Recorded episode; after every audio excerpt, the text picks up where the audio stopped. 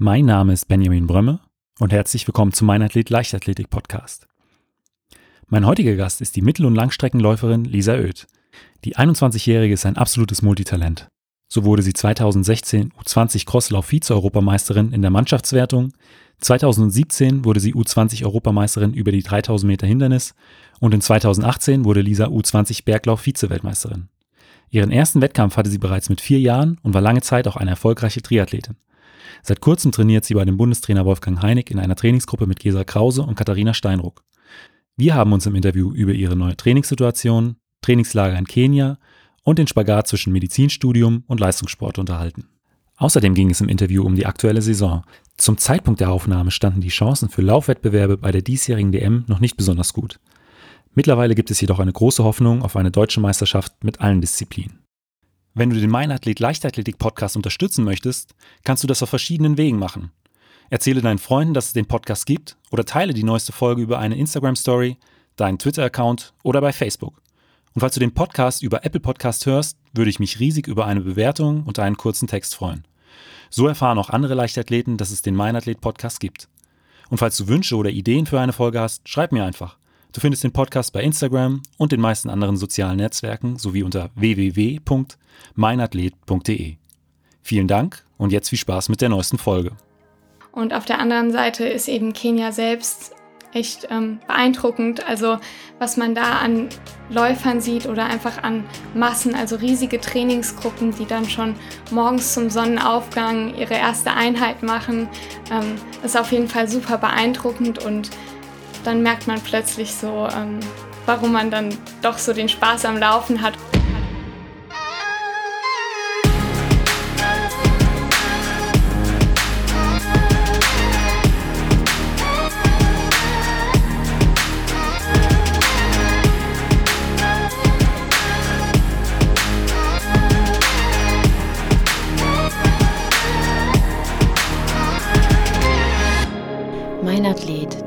Leichtathletik-Podcast aus Frankfurt am Main. Herzlich willkommen, Lisa. Hallo. Lisa, meine erste Frage ist ganz oft, ähm, wie bist du eigentlich zur Leichtathletik gekommen? Ja, ich habe den klassischen Weg gewählt über die Kinderleichtathletik. Ich glaube, mit drei Jahren bin ich da in meinem Heimatort in den Verein eingetreten und es war dann damals eben noch der Kinderdreikampf. Mit drei Jahren hast du schon mit der Leichtathletik angefangen? Ja, also da war es dann noch so Kinderleichtathletik. Und dann ähm, wurde man so langsam so rangeführt, auch mal in die Sandgrube zu hüpfen und Ballwurf auszuprobieren. Bananenkisten äh, wahrscheinlich äh, ja, überqueren genau. und sowas. Der Klassiker, ja. genau. Und ähm, ich bin aber tatsächlich schon mit drei oder vier Jahren meinen ersten ein Kilometer Dorflauf gelaufen. Wow. Und ähm, ja, hat mir schon da sehr viel Spaß gemacht. Dann könnte es ja eigentlich fast deine früheste Kindheitserinnerung gewesen sein. Ja, also es ist tatsächlich so, dass man sich nicht mehr an alles erinnert, als man so jung war, aber der Lauf hat mich schon geprägt. Also ich weiß da wirklich noch, ähm, zum Beispiel, wo mein Vater stand an der Strecke, was er mir zugerufen hat und einfach das Gefühl, als ich die Ziellinie gesehen habe. Das war dann auch direkt ein Ein-Kilometer-Lauf. also du bist dann im Prinzip direkt auf die, auf die längeren Strecken gegangen oder hast du in deiner Jugend auch Mehrkampf gemacht oder vielleicht auch äh, noch komplett andere Sportarten? Ja, also der Ein-Kilometer-Lauf hatte sich eben ergeben, weil das einfach die Strecke in diesem Dorflauf war. Und ansonsten habe ich als Kind ähm, eben den Kinderdreikampf gemacht, also Ballwurf, Weitsprung und Sprint. Und dann durften wir, das war dann schon so mit fünf, sechs Jahren, uns dann aussuchen, ob wir noch die 800 Meter laufen wollen oder nicht. Und die meisten wollten es halt nicht, weil es ihnen zu anstrengend war. Und mir hat es aber einfach am meisten Spaß gemacht. Und den Ball konnte ich nie so werfen, der ist meist vor meinen Füßen wieder runtergeplumpst. Aber die 800, da konnte ich dann einfach zeigen, was noch geht. Also äh, warst du schon immer für den Laufbereich Feuer und Flamme? Ja, kann man und, so sagen. Ähm, bei den Recherchen für die Sendung habe ich auch gelesen, dass du neben der Leichtathletik auch äh, Duathlon und sogar Triathlon äh, gemacht hast oder noch machst. Kannst du da vielleicht so ein bisschen was zu erzählen? Ja, genau. Also ich meine, als ich acht Jahre alt war, ähm, wollte ich dann Triathlon ausprobieren beziehungsweise schon mit sieben und da war ich aber noch zu jung und mein Bruder durfte schon starten, der ist nämlich ein Jahr älter und ich musste noch zuschauen und da hat es aber schon bei mir so gekribbelt, ich wollte das unbedingt auch ausprobieren und dann habe ich Triathlon gemacht, ähm, sogar bis ich 15 war, auch mit deutschen Meisterschaften, Hessenmeisterschaften und so, aber nie ganz so erfolgreich wie das Laufen und irgendwann war dann eben die Frage, auf was man sich spezialisiert Und da habe ich mich dann mit 15 eben fürs Laufen entschieden. Und auf mein Fahrrad setze ich mich trotzdem noch ganz gerne, wenn gutes Wetter ist oder gehe auch mal schwimmen, aber eben nur als Alternativtraining. Was war so deine ähm, Lieblingsdisziplin im Triathlon? Wahrscheinlich das Laufen, oder? Ja, das war dann wirklich so das Laufen. Also es hat dann schon Spaß gemacht, wenn man vom Rad kam und dann noch einige beim Laufen einsammeln konnte. Ähm, ja, das ist schon cool, wenn die dritte Disziplin dann auch noch die stärkste ist. Und gab es dann aber irgendwann einen Schlüsselmoment, nachdem du gesagt hast, okay, ich konzentriere mich jetzt doch komplett auf die Leichtathletik? Also bei mir haben da tatsächlich so ein bisschen positive und negative Aspekte eine Rolle gespielt, weil ähm, gerade mit 15 bin ich eben dann auch im Ostertrainingslager mit dem Rad gestürzt ähm, und habe mir den Arm gebrochen, musste auch operiert werden und dann musste ich eben lange aussetzen im Schwimmtraining, Athletiktraining und laufen konnte ich aber recht schnell wieder. Und dann kam auch die Triathlon-DM und da war ich weit unter meinen Erwartungen geblieben. Und dann kam aber auch die Lauf-DM, damals noch W15, die ersten deutschen Meisterschaften. Und die liefen eben richtig gut. Und dadurch, dass das alles so zusammenkam und ich eh am Laufen den meisten Spaß hatte, ähm, dachte ich, dann kann ich mir auch das Schwimmen ganz sparen. Du bist ja über unglaublich viele Disziplinen aktiv. Aber gibt es eine, die du momentan favorisierst? Ich würde mich selbst tatsächlich auch so ein bisschen als Allrounder bezeichnen. Also ich laufe super gerne Cross. Ich finde es sehr aufregend. Ähm, Im Stadion würde ich sagen, sind meine Hauptdisziplinen so die 5000 Meter und die 3000 Meter Hindernis. Beim Crosslauf, was macht das für dich zu, zu was Besonderem? Ich finde es toll, dass man nicht so die Runden zählt wie im Stadion, sondern oder man ist sich nicht so über die Streckenlänge bewusst, weil es ja auch so ungerade Zahlen sind, sondern einfach, man weiß jetzt, ich muss so und so viele Runden auf dem Acker laufen und ähm, es gibt ja auch Hügel und kleinere Hindernisse und es kann sich einfach so viel tun im Rennen und ähm, es gibt immer Leute, die zum Beispiel viel zu schnell loslaufen werden oder Leute, die zum Beispiel mit irgendwelchen Hindernissen nicht klarkommen oder mit dem Streckenprofil und das macht es einfach so spannend. Also es ist immer noch mal ein Stück weit äh, Platz für Überraschung dann genau, in so einem Rennen. Ja. Bei wem trainierst du denn heute? Ja, also momentan trainiere ich bei Wolfgang Heinig. Aber auch erst seit kurzem. Du bist äh, dann in die, in die Trainingsgruppe von GESA gewechselt? Richtig, ja. Also wir waren im Frühjahr zusammen in Eton in Kenia und ähm, seitdem hat sich das eben so ergeben, dass wir in der Zusammenarbeit geblieben sind, Herr Heinig und ich. Und eben ähm, Gesa war ja dann noch in den USA und seit sie zurück ist, trainieren wir zusammen, die Haupteinheiten zumindest. Und dann habt ihr eine schöne Trainingsgruppe. Ja, auf jeden Fall. Also ergänzt wird es manchmal noch durch Katha und Fabienne, ähm, wenn sich das ergibt. Die zwei sind Marathonläuferinnen, deswegen haben die natürlich einen leicht veränderten Trainingsplan, aber es gibt ja dann doch einige Überschneidungen und ich freue mich immer, wenn wir zu viert auf dem Platz stehen können oder ja, ich generell mit einer von ihnen laufen kann. Und wie sieht bei dir so grundsätzlich das Training aus? Das ist schwer so pauschal zu sagen. Also das unterscheidet sich wirklich so von Woche zu Woche oder Trainingsblock zu Trainingsblock. Ähm, was natürlich immer dabei ist, sind so Haupteinheiten. Das können dann 400er sein oder 1000er oder auch mal ein Tempodauerlauf und eben äh, an den Zwischentagen auch lockere Dauerläufe, was auch ein großer Bestandteil ist, ähm, ist das Athletiktraining, ähm, woran ich jetzt gerade momentan auch arg arbeite und auch ein bisschen Schnelligkeitstraining. Nutzt ihr auch Technik innerhalb der Trainingseinheiten? Also äh, Pulsgurt wahrscheinlich, aber auch so, ähm, weiß nicht, Videoaufzeichnungen, Lichtschranken etc.? Also tatsächlich bin ich eine Person, die noch nicht mal einen Pulsgurt oft Tatsächlich? benutzt. Also ja, nur für die ähm, für eine Leistungsdiagnostik, wenn man einen Stufentest macht, da wird dann auch mal Laktat genommen und auch der Puls. Ansonsten steuere ich das meiste Training, also die Dauerläufe sowieso nach Gefühl, weil ich finde, das ist einfach wichtig. Und ähm, da gibt es vom Trainer dann Hauptsache mal eine Vorgabe, dass es nicht zu schnell wird. Aber ähm, in den Tempoläufen kriegt man dann schon so Zeitangaben ähm, vom Trainer und ähm, auch wenn wir jetzt erst seit dem Frühjahr zusammenarbeiten, kann Herr Heinig das auch schon sehr gut einschätzen. Und ähm, ja, dann braucht man eigentlich gar kein technisches Equipment mehr. Also Videoaufnahmen haben wir so eigentlich gar nicht gemacht. Bei den Dauerläufen, woran machst du das dann fest, dass du weißt, okay, du bist jetzt in einem bestimmten ähm, Belastungsbereich? Mhm. Gibt es das? Oder ist es einfach nur ein inneres Gefühl, dass du weißt, okay, das, das ist jetzt ungefähr äh, in, in der Herzfrequenzzone? Also ich würde behaupten, ich habe in meinem Leben schon so viele Dauerläufe gemacht, dass man irgendwann weiß man ja, was sich locker anfühlt und ich tracke ja die Läufe trotzdem und ähm, ich schaue aber während des Laufes gar nicht auf die Uhr oder vielleicht nur einmal. Ähm, ansonsten sehe ich am Ende, wie schnell ich gelaufen bin und wie weit ich, oder darauf achte ich schon, dass die Strecke ungefähr passt. Aber ähm, ja, ich denke, das hat man so im Gefühl, dass es sich einfach locker anfühlt. Gerade die regenerativen Dauerläufe, die sollen einfach dafür da sein, dass man die Durchblutung nochmal anregt. Und so die Belastung rausläuft. Richtig, ja. Und machst du ähm, neben dem Laufsport äh, noch andere Sportarten zum Ausgleich? Also du hast vorhin schon gesagt, du setzt dich noch ab und zu mal aufs Fahrrad oder gehst schwimmen. Also das findet schon auch noch hier und da mal statt. Ja, also ähm, der Fokus liegt natürlich jetzt auf dem Laufen, seit ich ähm, Triathlon nicht mehr wettkampfmäßig betreibe. Und ähm, alle Läufer machen, denke ich, auch ab und an Alternativeinheiten und so sieht's bei mir halt momentan auch aus. Also ich gehe mal aufs Rad, wenn es eben draufsteht, dass mal eine Alternativeinheit ansteht. Und ähm, Schwimmen macht mir tatsächlich immer noch viel Spaß, aber eben nur so einmal pro Woche oder alle zwei Wochen. Nicht mehr in dem Maße, wie ich es früher gemacht habe. Und für deine Regeneration, ich, du sagst, äh, du bist im Langstreckenbereich eher die Allrounderin, aber du wirst definitiv auch einiges an Kilometern in der Woche äh, machen. Ähm, Gibt es da noch irgendwas, äh, das, wo du besonders drauf achtest? Hm. Also ich finde, Schlaf ist schon immer sehr wichtig. Ähm, also ich persönlich achte schon darauf, dass ich genug schlafe, selbst wenn es dann zum Beispiel mal Prüfungsphasen an der Uni gibt, ähm, dass da eben nicht am Schlaf gespart wird. Und ähm, jetzt seit ungefähr einem halben Jahr oder Jahr versuche ich auch regelmäßig zur Physiotherapie zu gehen. Ja, aber das sind so die Hauptpunkte zur Regeneration.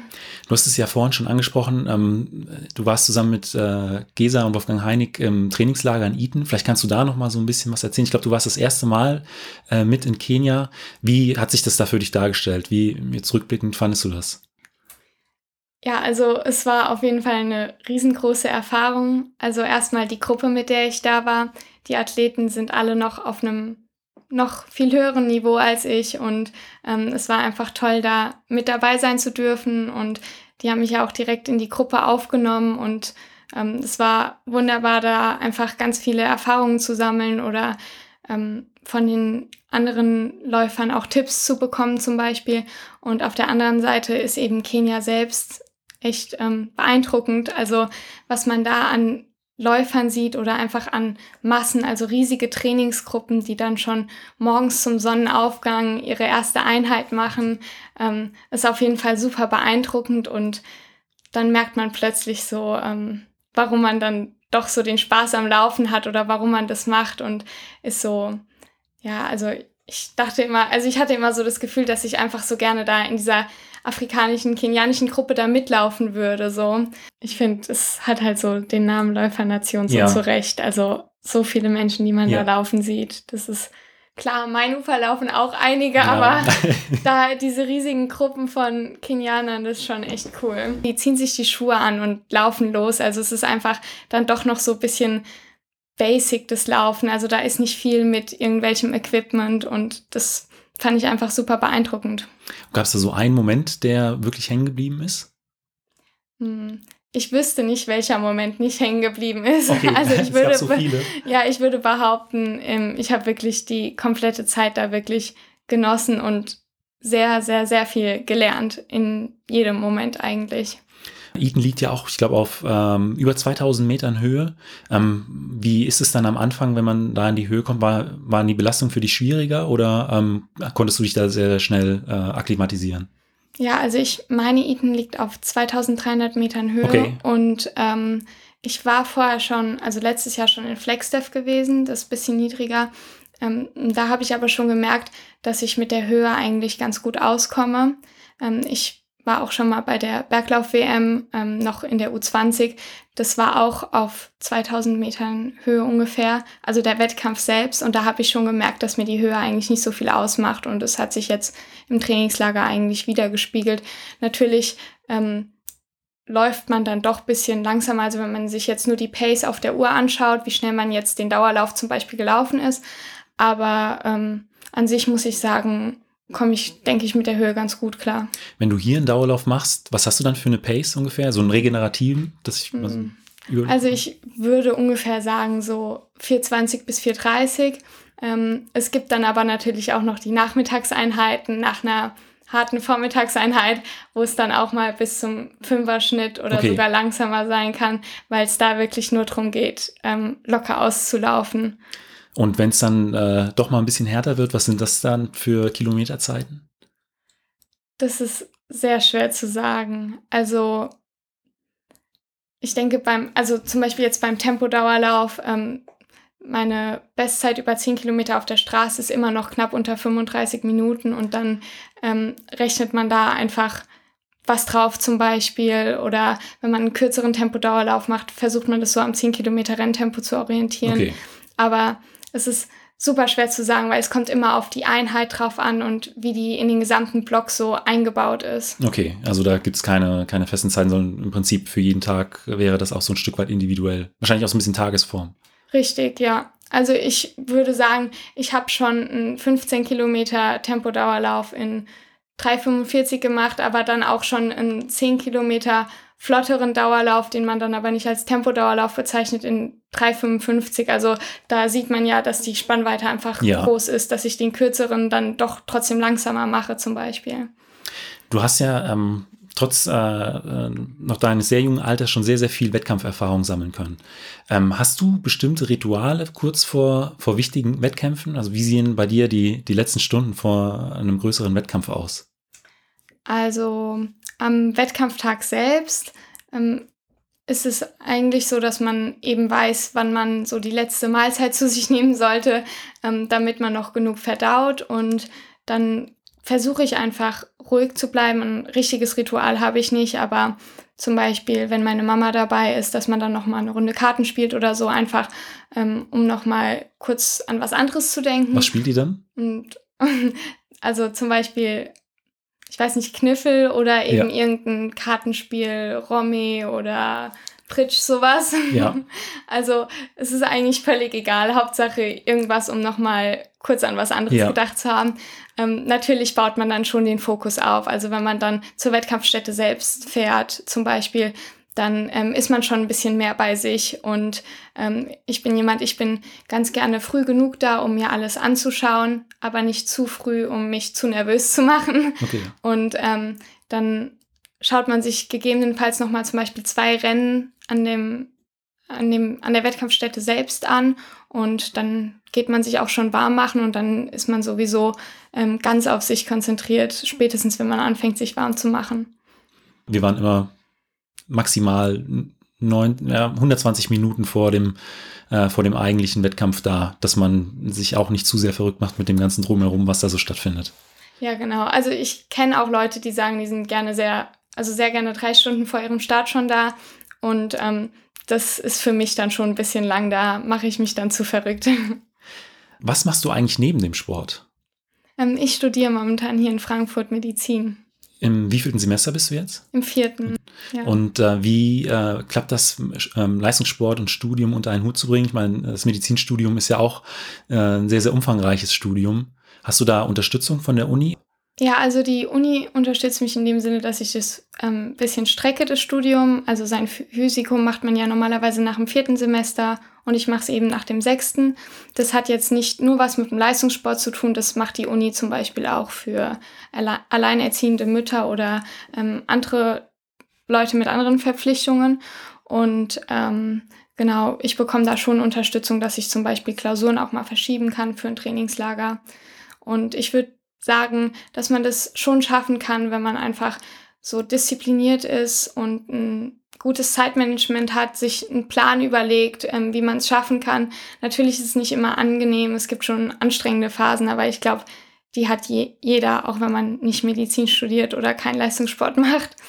Und ähm, ja, bis jetzt hat es ganz gut geklappt und momentan in der Zeit der Online-Kurse ist es für mich natürlich echt nochmal vorteilhafter, weil ich sehr flexibel bin mit dem Training und ähm, mir meine Lernzeiten und Trainingszeiten einfach gegenseitig anpassen kann. Die äh, Online-Kurse gibt es wahrscheinlich auch momentan wegen der äh, Corona-Pandemie.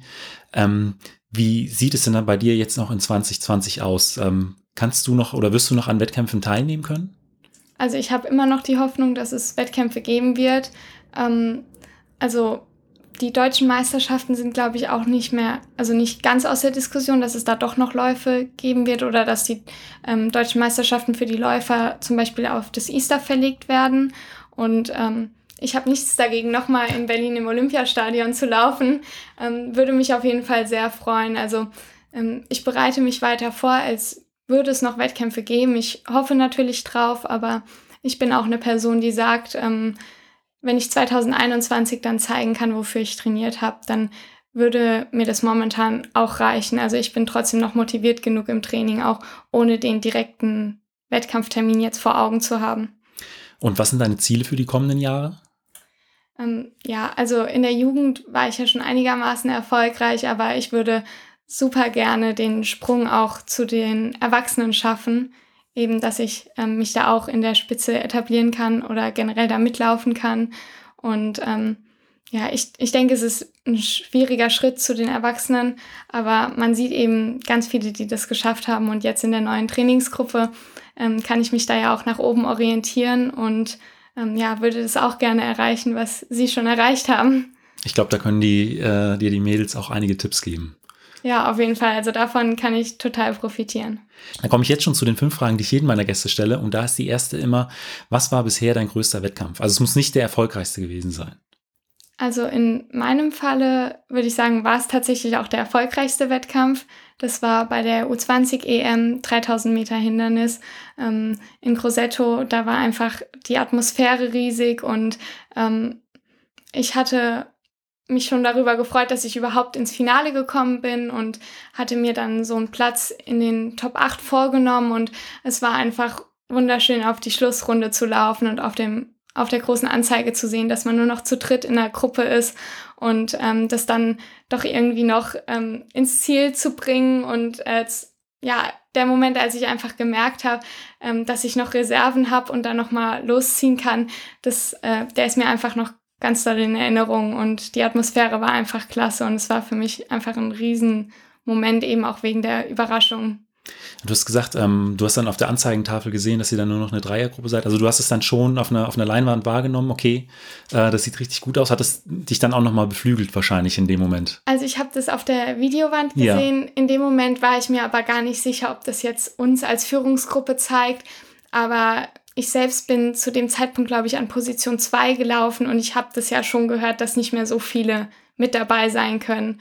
Und ähm, ja, da habe ich mich dann schon, also das hat mich dann natürlich nochmal motiviert, aber auch so hätte ich natürlich auf der Schlussrunde nochmal alles gegeben. Auf der anderen Seite, was war bisher dein schwierigster Wettkampf?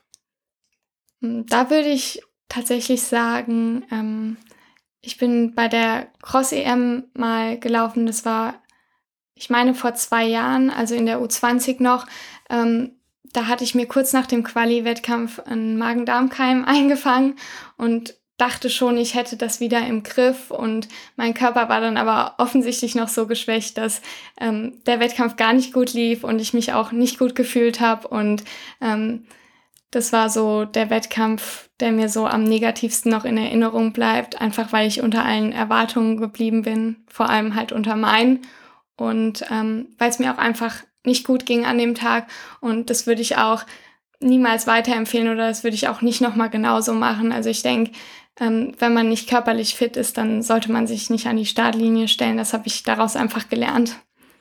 Dann kommen wir jetzt noch mal ganz kurz zurück zum Training. Was ist denn so dein Lieblingstraining? Also die Einheiten, auf die du dich äh, ganz besonders freust? Ich würde behaupten, ich freue mich generell auf alle Einheiten, die ich mit der Gruppe machen kann. Also generell mit anderen Leuten. Ich bin jemand, ich trainiere gerne im Team. Ähm, da freue ich mich einfach immer drauf. Meist sind es auch so Läufe, harte Tempoläufe, ähm, wo man auch so ein bisschen Respekt davor hat oder sich gar nicht so ganz so sicher ist, ob man die überhaupt so gut durchbringen kann. Auf der Bahn? Ja, genau. Was so ungefähr so für Distanzen? Das ist dann ganz egal. Das können Tausender sein, das können Vierhunderter sein, Fünfhunderter.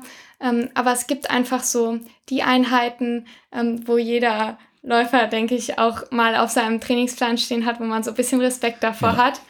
Und umso besser ist einfach das Gefühl, wenn man das dann geschafft hat. Und ähm, ich glaube, genau deswegen mag ich die Einheiten dann einfach so gerne. Und auf der anderen Seite, ähm, auf welche Trainingseinheiten könntest du verzichten? Ich denke, das ist komplett so tagesformabhängig. Also es gibt ja immer so die Tage, wo man sich nicht aufraffen kann. Und wenn dann irgendwie so eine zwei Stunden Radeinheit drinne ansteht, weil eben schlechtes Wetter zum Beispiel draußen ist, das wäre dann wohl so eine Einheit, wo ich behaupten würde, die macht mir nicht immer so viel Spaß. Aber ähm, an sich, die meiste Zeit freue ich mich aufs Training, sonst würde ich es ja auch nicht machen. Dann komme ich jetzt schon zur letzten Frage und die ist immer, ähm, was würdest du jungen Athletinnen, Athleten beziehungsweise deinem jüngeren Ich auf den Weg mitgeben wollen? Ich meine, du bist selbst noch sehr, sehr jung, aber nichtsdestotrotz hast du schon einiges an Erfahrung sammeln können. Ja, ich finde die Frage tatsächlich etwas schwierig. Also es gibt einfach so viel, was man so im Läuferleben so lernt. Also auch ich mit 21 schon gelernt habe oder lernen musste. Ähm, ich glaube, das Wichtigste, was ich meinem jüngeren Ich sagen würde, ist einfach möglichst lange die Freude bewahren. Und ähm, ich glaube, ich war schon früh recht ähm, ehrgeizig, aber ich würde eben meinem jüngeren Ich sagen, trotzdem die Freude noch lange beizubehalten oder generell allen jungen Athleten. Ähm, ja, eben das zu finden, was einem Spaß macht. Aber wenn man das gefunden hat, dann soll man sich ruhig auch trauen, da rein zu investieren. Lisa, vielen Dank für dieses Interview. Ich danke für die Einladung. Falls euch die Folge gefallen hat, hinterlasst mir doch einfach eine Bewertung bei Spotify, iTunes oder eurem Podcatcher und abonniert den Podcast. Vielen Dank und bis zum nächsten Mal.